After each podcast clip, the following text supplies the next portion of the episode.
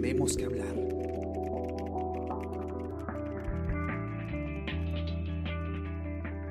Hola a todos, ¿qué tal? ¿Cómo están? Yo soy Ariana Lira y hoy tenemos que hablar de trabajo remoto. Tenemos que hablar de eh, qué va a pasar cuando termine la pandemia, porque, bueno, una de las cosas que trajo esta nueva normalidad fue eh, justamente la necesidad de, obviamente en el caso de las empresas que se ven en la posibilidad de hacerlo, de empezar una nueva modalidad de trabajo desde casa.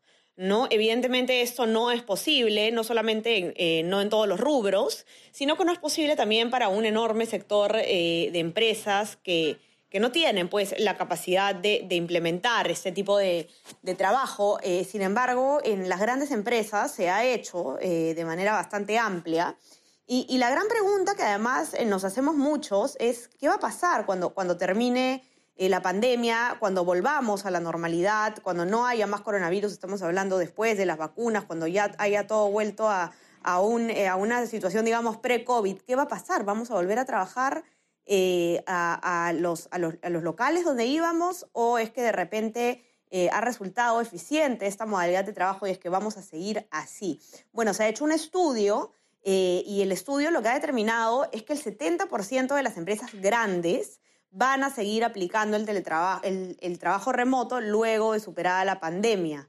Esto obviamente según una encuesta y bueno, Ricardo Guerra, periodista de Economía y Negocios del diario, es, quien ha hecho esta nota sobre este estudio bastante interesante en realidad que estoy segura que a muchos de los que de los que nos escuchan les va a interesar y nos va a contar de qué se trata. ¿Qué tal, Ricardo? ¿Cómo estás? Hola, Ariano, ¿cómo estás? Y a todas las personas que nos están escuchando. Y sí, bueno, en, efecto, este, la consultora March ha realizado una encuesta a empresas grandes en las cuales eh, de la cual se evidencia que siete de cada diez ha asegurado que eh, terminada o en este caso superada esta pandemia, eh, van a seguir ejecutando esta modalidad de trabajo que es el trabajo remoto, ¿no?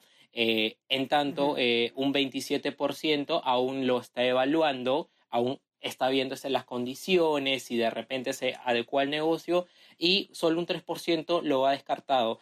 Eh, al, respecto, este, pude conversar con Akio Murakami, quien es gerente central de salud y beneficios de March, y él me indicaba que, por ejemplo, este 3% de empresas grandes que que de momento ya ha descartado que en este caso pueda ejecutar, en este caso proseguir con esta modalidad de trabajo, responde a que este, su propia estructura de este negocio se ve imposibilitada de, de realizarse eficientemente al, al 100% con esta modalidad.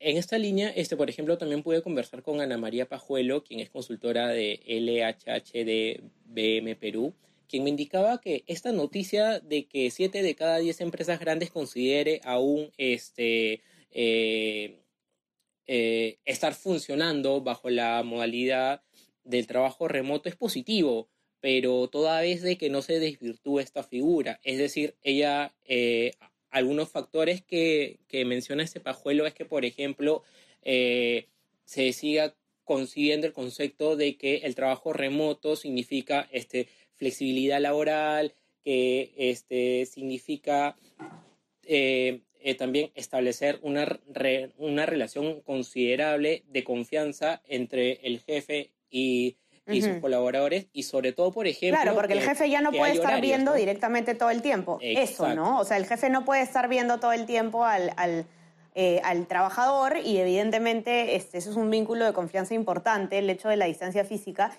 Y esto que mencionas también del tema de los horarios, que a mí me parece muy importante, no por el hecho de que eh, estés en casa y, bueno, sí, cuando estabas trabajando, digamos, en, el local donde trabajabas, en, tu centro laboral, te ibas y, bueno, ya se entendía que, no estabas, ¿no? Pero el hecho de, que todo sea por teléfono no significa que, te van a llamar, pues, fuera de tu horario a, pedirte cosas, que es algo que, sin duda este, se puede distorsionar, ¿no? Si es que no se ponen las cosas claras. Sí, en, en efecto, este un, un escenario que, que, me planteaba este Pajuelo era que, por ejemplo, cuando, bueno, en la etapa pre-COVID, hace unos cuantos meses, este, una persona cuando trabajaba sabía que no estaba en su casa y que no estaba disponible, este, por ejemplo, un padre o madre de familia para sus hijos.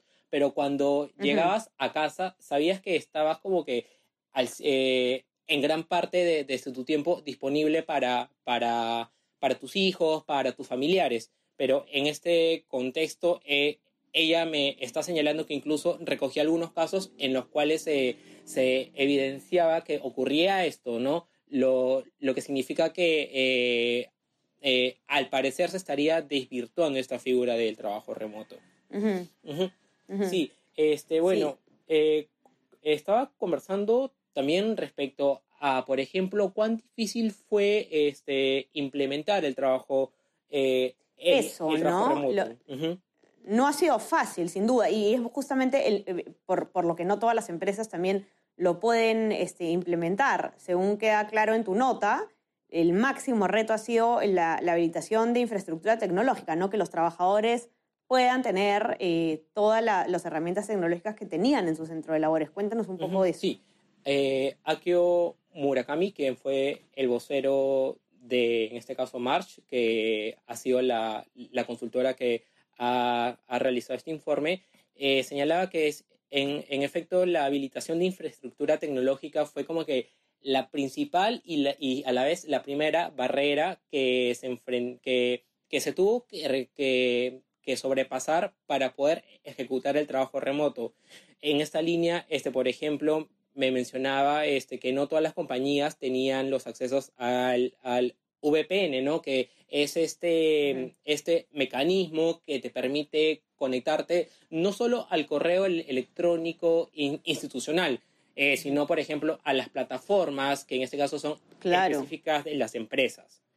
A todos los equipos, que nosotros también lo tenemos que usar este, desde, nuestras casas, ¿no? es, es, eh, nosotros los, los, los, trabajadores del comercio, ¿no? Y que Claro, que justamente son además este, gastos no menores que no cualquier empresa podría costear. El tema, por ejemplo, que me pareció bastante interesante fue el de las sillas ergonómicas, ¿no? Como hay eh, eh, una buena cantidad de empresas que incluso ha, eh, dado a sus, a sus colaboradores una silla así o, les ha dado plata para que la compren directamente. Exacto, sí. Este, Murakami agregaba en esta línea, este, por ejemplo, que superada esta primera fase de habilitar la infraestructura tecnológica, ahora aparecían dos escenarios, que era este, cómo eh, configurar un espacio para que las personas puedan trabajar desde su casa. Entonces, en primer lugar, fue, fue dotar en algunos casos de, de los equipos de cómputo porque no todas las personas este, tenían una computadora o de repente una computadora acorde este, a las tareas que demandaba en su trabajo.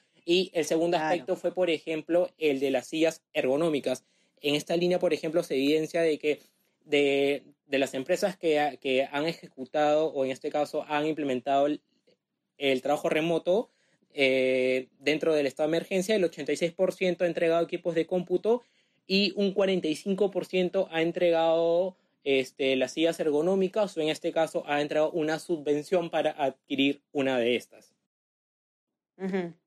Ok, ahora, em, antes de pasar al tema de la salud mental, que es otro tema central en tu nota que, es sumamente importante, este, quiero hacer énfasis en, en, el tema de, de, a ver, este gran porcentaje, 70% de las, de las empresas grandes que ha dicho que efectivamente van a continuar con el trabajo remoto eh, en la era post-pandemia, no es que todo va a seguir así este, los cinco días eh, laborales eh, desde casa, sino que eh, no es tan así la cosa, ¿no? Es por según tipo de personal, algunos días trabajo remoto, otros no. ¿Eso nos lo podrías explicar? Sí, sí, claro. Este, en, este contexto de que, hay, de, que hay, de que hay empresas que en este caso han señalado que van a asegurar eh, que en este caso van a mantener esta modalidad de, de trabajo, se, evidencia que el 64% ha señalado que el esquema que, va a utilizar es tres días de trabajo remoto y los dos este, restantes van a ser presenciales.